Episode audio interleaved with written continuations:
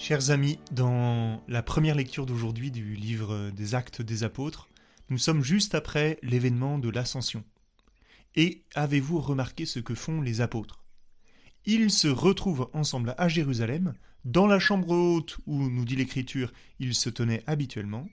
Il y a les douze, mais il y a aussi d'autres disciples, hommes et femmes. Et bon, très certainement, ils se racontent ce qu'ils ont vécu ensemble, l'expérience qu'ils viennent de vivre, ils se soutiennent, ils s'écoutent, etc.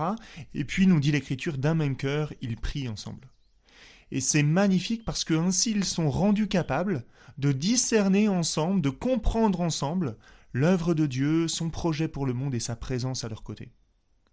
En fait, vous voyez, ce réflexe de se retrouver en communauté, ils l'avaient déjà eu avant, très probablement le soir de la passion, après la, la, mort de Jésus, où ils sont certainement traumatisés par le, ce qu'ils ont vécu et ils ont très certainement besoin de se retrouver, mais de façon explicite aussi au soir du dimanche de la résurrection. C'est, vous vous souvenez des disciples d'Emmaüs qui reviennent à Jérusalem et qui retrouvent tout le monde dans cette même chambre haute. Ils témoignent là aussi, ils partagent l'expérience qu'ils ont eue et dans ce contexte-là, c'est Jésus qui apparaîtra. Du coup, vous voyez à travers ces témoignages des actes des apôtres et puis euh, des autres scènes de l'Évangile que on comprend vraiment que nous retrouver ensemble, nous chrétiens, nous raconter mutuellement nos expériences de foi, discerner ensemble l'œuvre de et la présence de Dieu, etc. Tout cela n'est pas du domaine, n'est pas du domaine de l'optionnel. C'est pas un plus, c'est pas quelque chose qu'il est bien de faire en plus d'une prière personnelle, quoi.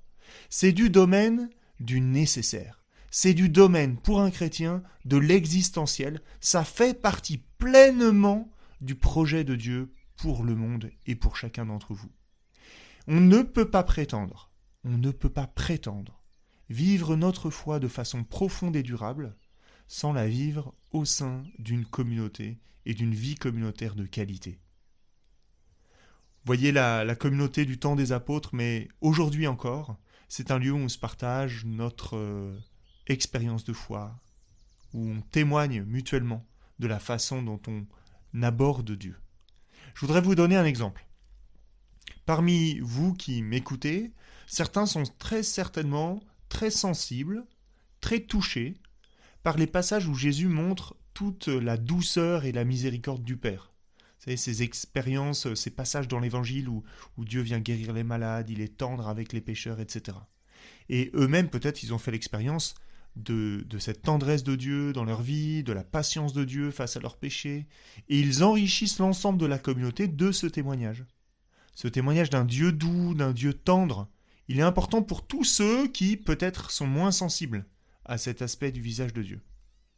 Mais inversement, d'autres parmi vous sont plutôt sensibles au moment où Jésus se montre tranchant, exigeant, radical. Vous savez, c'est ces moments incroyables où avec une petite phrase nette et claire, il ferme la bouche de tous les tièdes, de tous les bien-pensants, de tous les mous, de tous ceux qui, qui ne prennent pas la parole dans son exigence.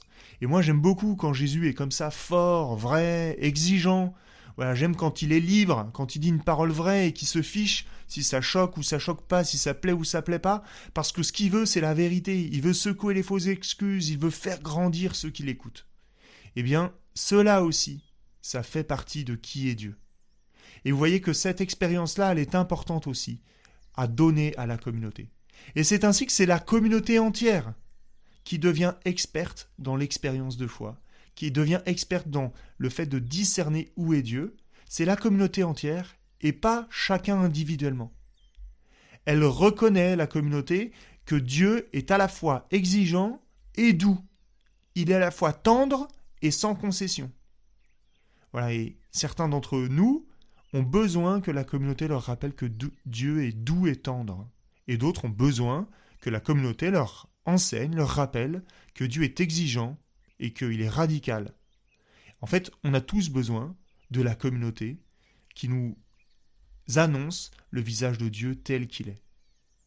Et du coup, quand notre prière est prise dans la prière de la communauté, comme euh, euh, au moment, de, au moment de, du passage qu'on vient de lire en première lecture, où ils prient ensemble, eh bien la prière devient parfaite, parce qu'elle est adressée à Dieu tel qu'il est.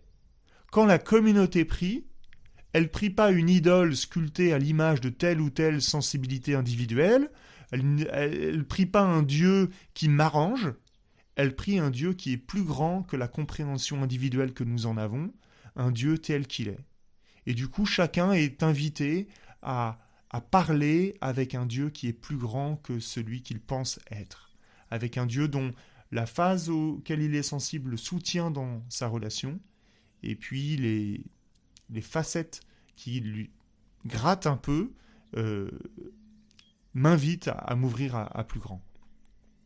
Voilà, en conclusion, je voudrais vraiment vous le redire. Aujourd'hui, euh, pas plus qu'à l'époque des apôtres, on ne peut pas prétendre vivre notre foi chrétienne sans nous nourrir d'une vie communautaire et sans la nourrir de notre présence et de notre expérience. Dès lors, aujourd'hui, vraiment, je, vous invite, chacun, à prendre la décision intérieure d'entrer dans le projet de Dieu et de prendre une part active à la communauté chrétienne. Et je vous invite aussi, en, ce dimanche, à remercier Dieu de tout votre cœur pour l'Église qu'il nous donne, et grâce à laquelle ben, on peut vivre notre foi, on peut reconnaître le Christ qui est présent dans nos vies, agissant dans le monde. Voilà, que le Seigneur vous bénisse tous, lui qui est Père, Fils et Saint-Esprit. Amen.